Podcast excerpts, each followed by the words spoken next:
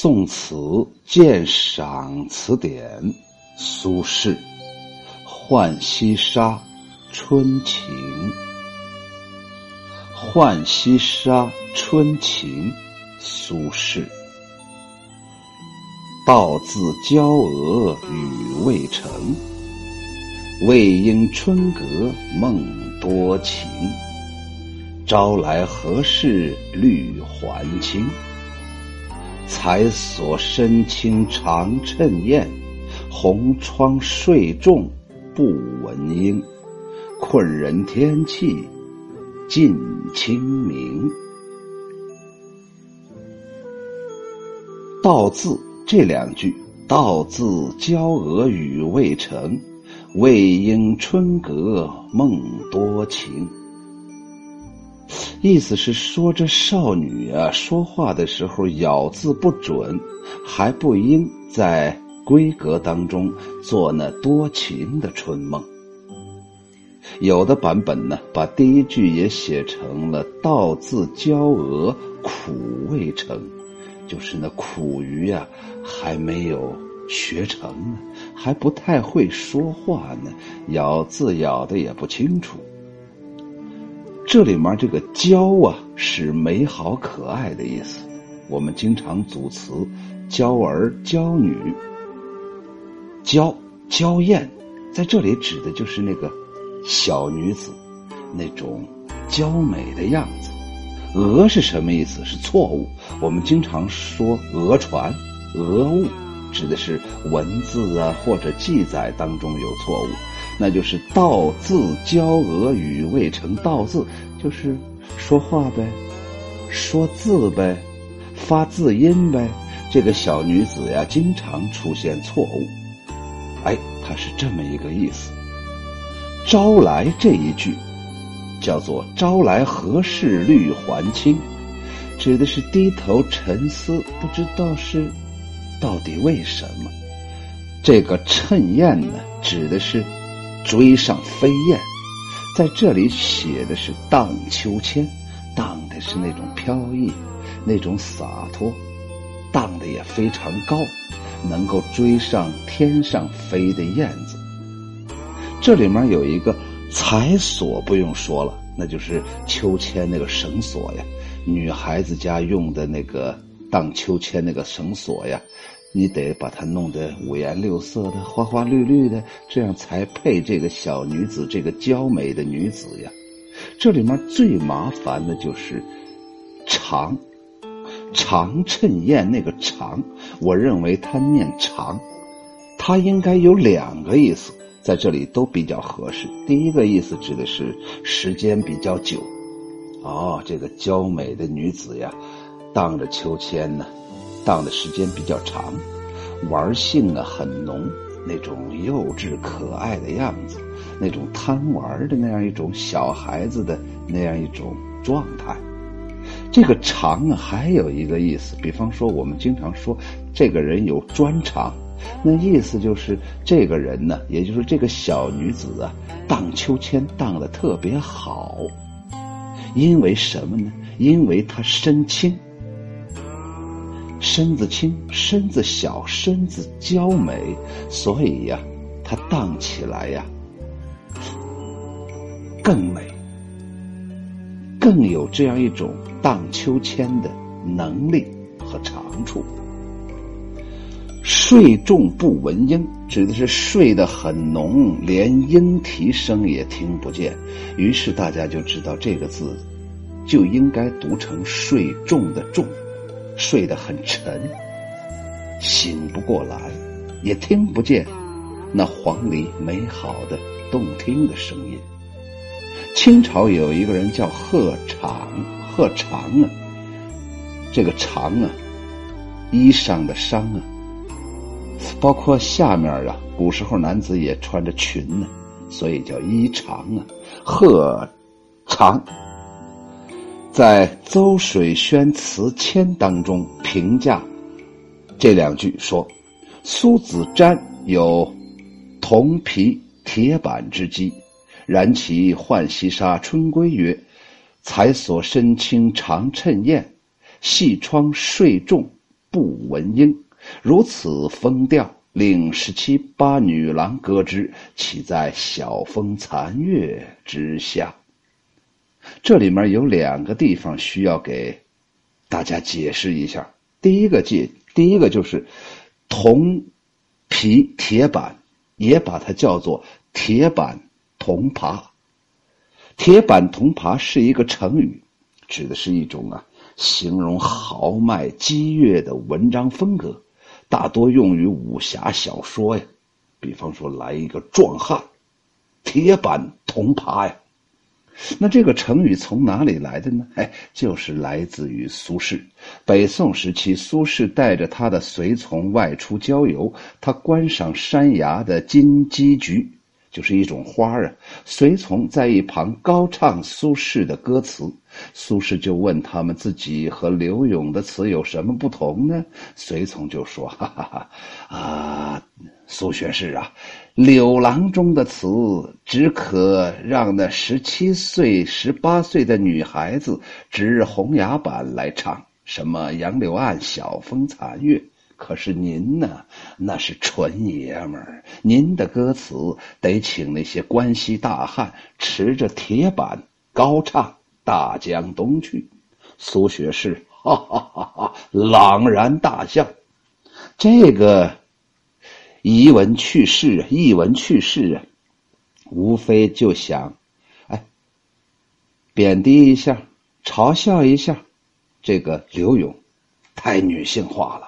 爷们儿嘛，你怎么总写那些什么十七八岁女郎喜欢的东西呢？你看看我苏轼，可是苏轼没有让自己这么直白的说，他让他借助了他的一个随从，他的一个手下。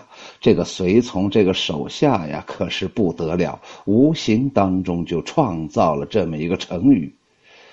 也许是苏轼想借助这么一个随从，实际上。整个的编剧，整个的导演全都是自己，根本就没有这个随从。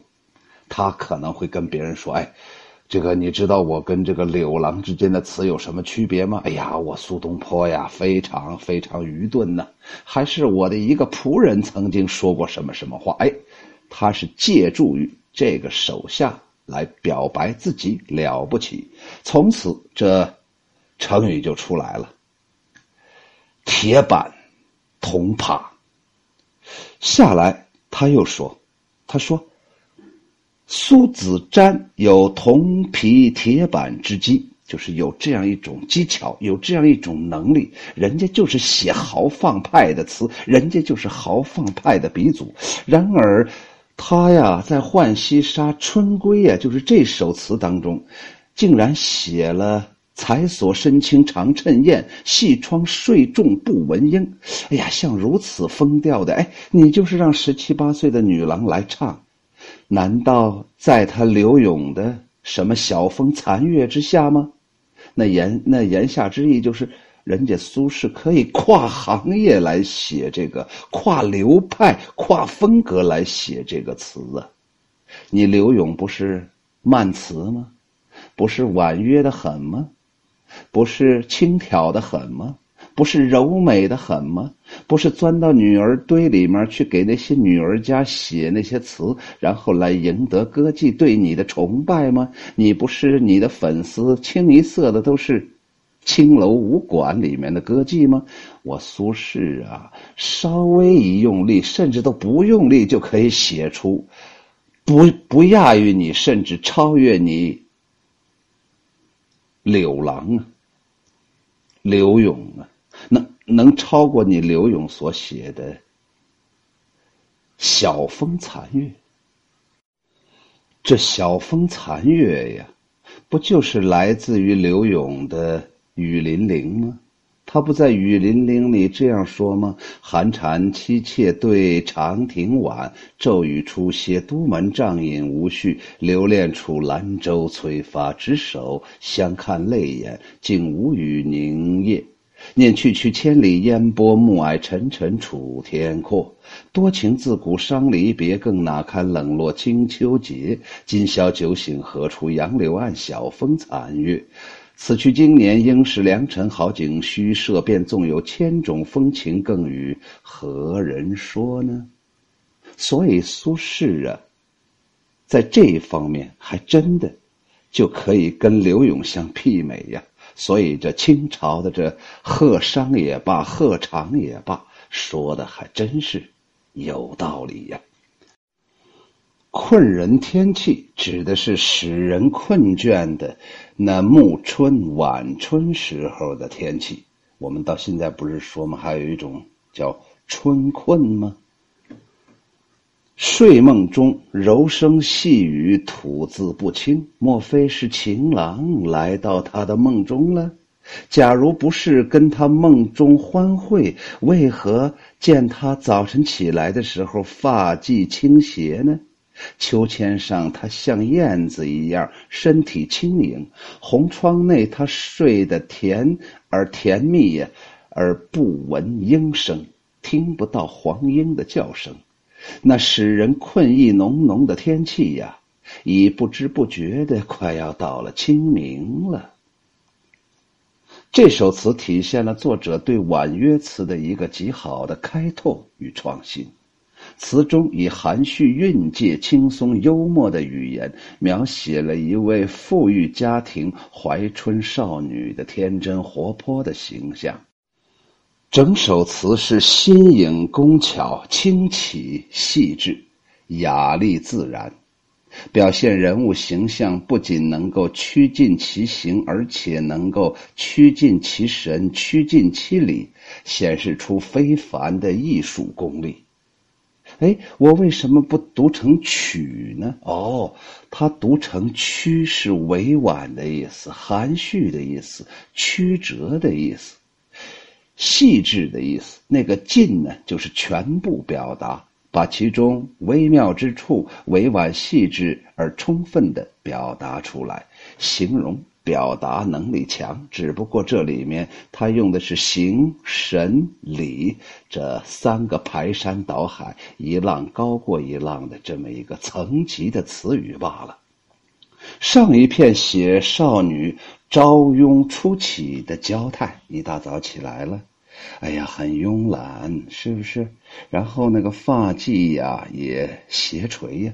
首句写少女梦呓中吐字不清，言不成句，他的用意在表现少女怀春时特有的羞涩的心理。接下来两句就语言含有那种诙谐的情趣。他故设疑云说：“哎，如此娇小憨稚的姑娘是不会被那些儿女情事牵扯的吧？那为什么早晨迟迟不起来，云鬓半偏呢？”以上几句将少女的春情写得若有若无，巧妙地表现了情窦初开的少女的那种心理特点。词的下片通过少女荡秋千和昼眠，就是。白天睡觉这两个生活侧面的描写，写她贪玩好睡的憨态，憨态可掬呀，憨态可妙啊！姑娘白天秋千上飞来荡去，清洁灵巧的身子有如春燕；可是晚上躺下来之后，她就一觉睡到了红日当窗，莺啼户外，仍然是深眠不醒啊，就是重睡呀。少女白昼酣眠，是为了排遣烦扰呢，还是干什么呢？作者却说是因为快要到清明了，正是困人的季节，所以人家这小女子多睡一会儿，怎么了？难道你不困吗？这首词传神的描写了少女春天的慵困的那种意态，写出了少女怀春时的玫瑰色的梦境。在写作上，他搓笔生心。这个搓呀，就是三个手指头抓着呀。人家拿起来这个笔呀，可以在笔端产生出新奇的格调啊，不落尘套，始终围绕少女春日贪睡的这一个侧面，用饶有情致的笔调加以渲染，使一位怀春少女的神思跃然纸上，呼之欲出。词。以上下问答的形式来写出，这种结构造成了一种一身比曲的效果，而没有呢一眼见底的单调浅薄那种感觉呀。这就是苏轼他在这首《浣溪沙·春情》当中所采用的那种曲笔呀。如果把苏轼这个名字、这个作者，把它暂时遮住，我估计没有人能想象得到这首词是出自于苏轼的笔端，所以刚才才会有搓笔成心呢这么一个写法，真是让人佩服佩服啊！下来，秋雨荷塘来聊一聊这首词里面的我特别喜欢的那种意境吧。把这小女子啊写完了，都写了啥东西呀？首先，第一个，为啥是富贵家的？为什么是有钱人家的千金小姐？人家很休闲呢，人家起来就是玩，玩累了就是睡觉，人家主要工作就是这，不牵扯上学，不牵扯考试。不牵扯油盐酱醋，不牵扯去外经商，什么都不牵扯，给你一个小花园，然后再给你配两个小丫鬟，你就在这花园里头每天玩高兴就可以，玩的越高兴，父母还有奖励。第二个，这个小女子啊，年龄小啊，情窦还可能还未开，或者刚刚初开。所以他说：“道字娇娥语未成，不是说这个小女子啊年龄太小，还处在牙牙学语阶段，还不真的把字说不清楚，说梦话呢。这梦话呀，这说明个这个小女子已经有了心思了，日有所思，夜有所梦啊。第二个，未应春阁梦多情。哎呀，不对呀，这个小女子很小啊，十二三岁呀。”怎么就开始有了春梦了呢？如果没有的话，为什么起来看那个云鬓半偏新睡觉呀？为什么会出现这种状态呢？小女子吗？睡觉睡的时候是个什么姿势？起来的时候应该也是什么姿势吗？甚至为了保保留或者是保护自己完美的容颜和发髻。更应该刻意的要保持睡觉的那样一种平静啊！可是为什么头发乱了？肯定睡觉的时候睡得不老实，是什么让他不老实呢？肯定想男人了。才所身轻长衬燕呀，这一句呀。说出了这个女子的美丽、健康、快乐和容易忘事儿。晚上不还做春梦呢吗？你看这白天一起来忘了，管他晚上梦的是谁呢？我没到年龄呢，不要欺负我小姑娘，我还年龄小，没到出嫁的时候，甚至还没有到想男人的时候。一看院子里那架秋千，自己都荡了不知道多少回了。一来之后，马上就荡秋千，荡秋千，荡得像飞燕一样，或者是荡得能赶上飞燕的高度啊！红窗睡重不闻莺，荡累了洗个小澡，然后上床接着睡觉。窗外的什么这个莺啊，什么好听的叫声啊！跟我这小女子没有任何关系，我跟你说吧，啊，你们不要多想了。